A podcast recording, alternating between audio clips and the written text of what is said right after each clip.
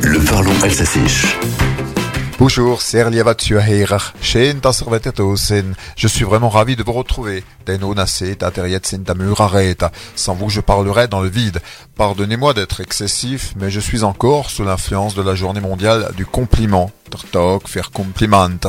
Créée aux Pays-Bas il y a 20 ans, la journée du 1er mars devait être la journée la plus positive de l'année dans le monde pour donner et recevoir des mots doux. Comme l'écrit la ville de Mulhouse sur son site mulhouse.fr, nous avons tous besoin d'être aimés, encouragés, valorisés. On vous propose même le défi des compliments à cette occasion. Pour les parents, il est important d'encourager les enfants plutôt que toujours leur faire la leçon. Mais ce qui vaut à la maison vaut aussi dans le monde professionnel. Les compliments sont facteurs de bien-être au travail, ils sont source de motivation. Bon, attention de ne pas en faire de trop.